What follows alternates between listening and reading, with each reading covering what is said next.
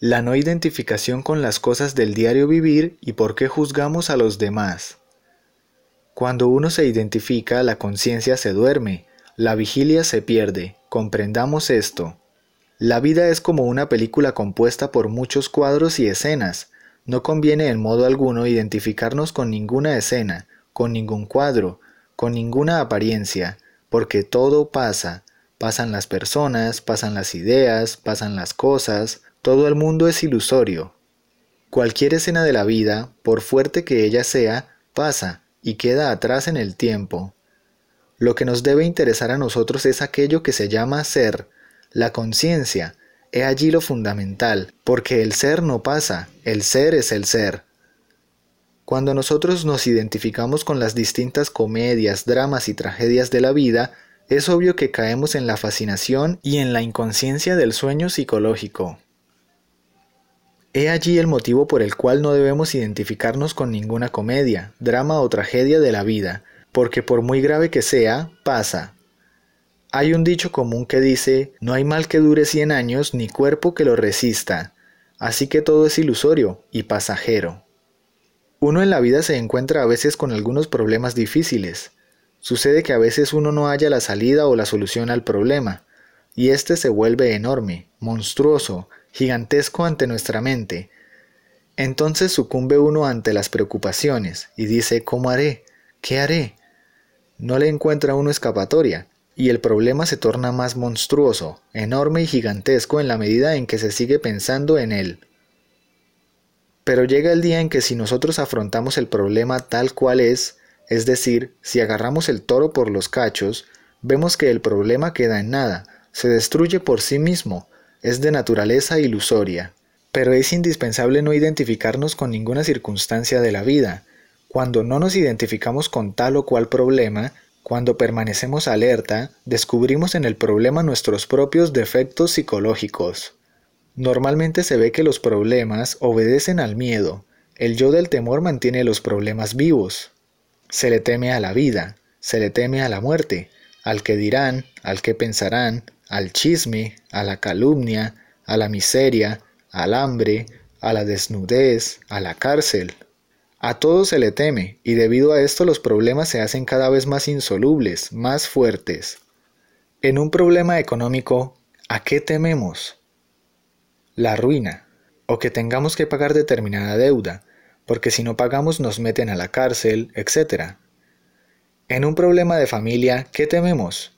El dice que se dice, la lengua viperina, el escándalo, los intereses creados, etc. Pero si se elimina el yo del temor, todo se esfuma, todo se vuelve nada.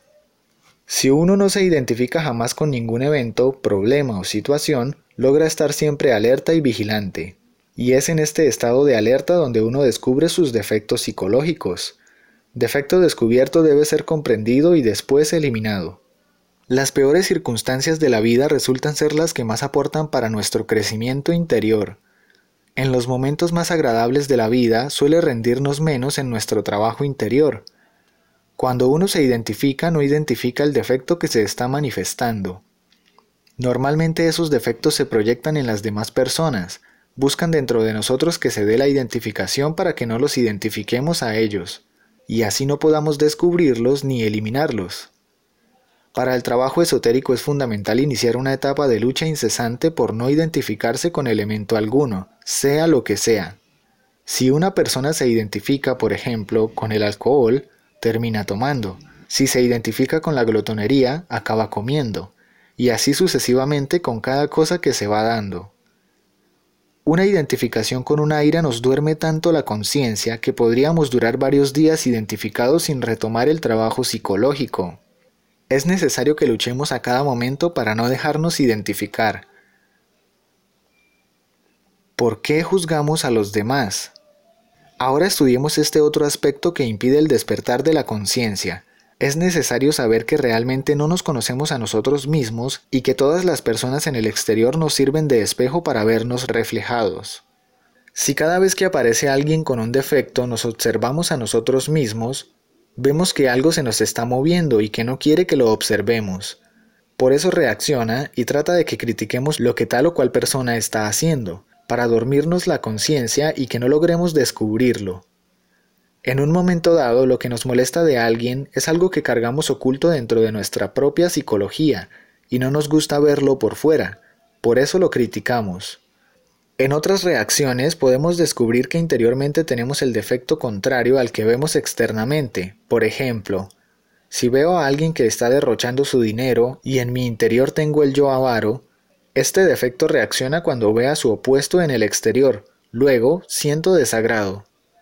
La clave de todo esto es dirigir siempre la observación al mundo interior, ver lo que sentimos, lo que pensamos, lo que deseamos, la forma como estamos reaccionando, la charla interior que se da, etcétera, etcétera. Mientras uno va observando el interior hace descubrimientos y puede ir eliminando lo que va comprendiendo.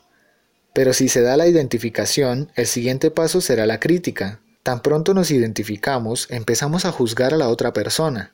Criticamos el defecto que hemos proyectado en ella. Como resultado de lo anterior, la conciencia se duerme y se pierde el propio juicio crítico.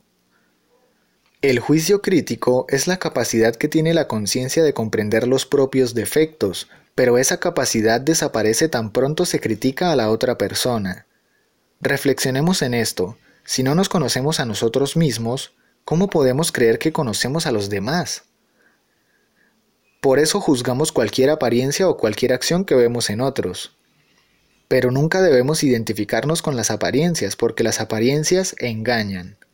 Miramos a una mujer haciendo determinada cosa y decimos, ah, esa es una prostituta, ese es un no sé qué, ese otro es un afeminado, aquel de allá es tal cosa, el otro que viene allá es un ladrón, etcétera, etcétera. Pero, ¿quién está juzgando? Si observáramos el dedo que señala y los otros tres dedos que miran hacia el interior, son nuestros propios yoes que están hablando por fuera lo que tenemos por dentro. Tenemos que darnos cuenta que lo que estamos juzgando de los demás es una simple apariencia. No conocemos las razones psicológicas que obligaron a esa persona a obrar de determinada forma. Simplemente vemos un hecho externo y juzgamos la apariencia exterior. Por lo tanto, el juicio que hacemos es un juicio equivocado. ¿Y qué sucede con ese juicio equivocado? Ese juicio es una calumnia, la cual termina originando una mala relación entre la persona juzgada y uno. En el esoterismo lo que verdaderamente importa es la forma como internamente estamos relacionados los unos con los otros.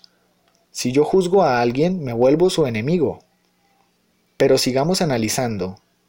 Cuando uno criticó a una persona y la calumnió, sucede que se identificó, perdió la posibilidad de autoobservar y autoenjuiciar su defecto. La autocrítica es fundamental, permite ver nuestro propio defecto reflejado allá, al frente, en la otra persona.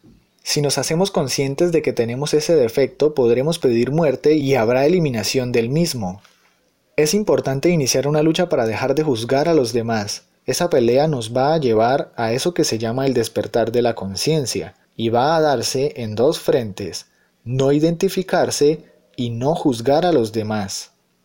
Si empezamos a combatir estos dos errores, no se nos va a dormir la conciencia, y recuperaremos el juicio crítico, cuando uno recupera verdaderamente el juicio crítico, todo el mundo le va a servir de espejo para poder trabajar los propios defectos.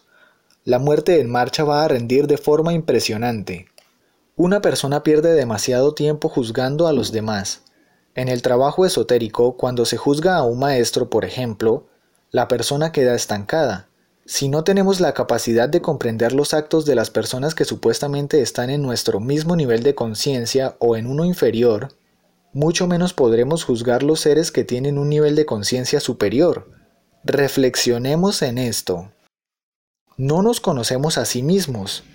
Proyectamos nuestros defectos en las demás personas. Juzgamos las apariencias. Tales acciones no coinciden realmente con el juicio que nosotros emitimos. Por lo tanto, juzgamos equivocadamente las acciones de los demás, calumniamos. El juicio que nosotros emitimos es, en verdad, el propio defecto psicológico que sobre el prójimo hemos proyectado.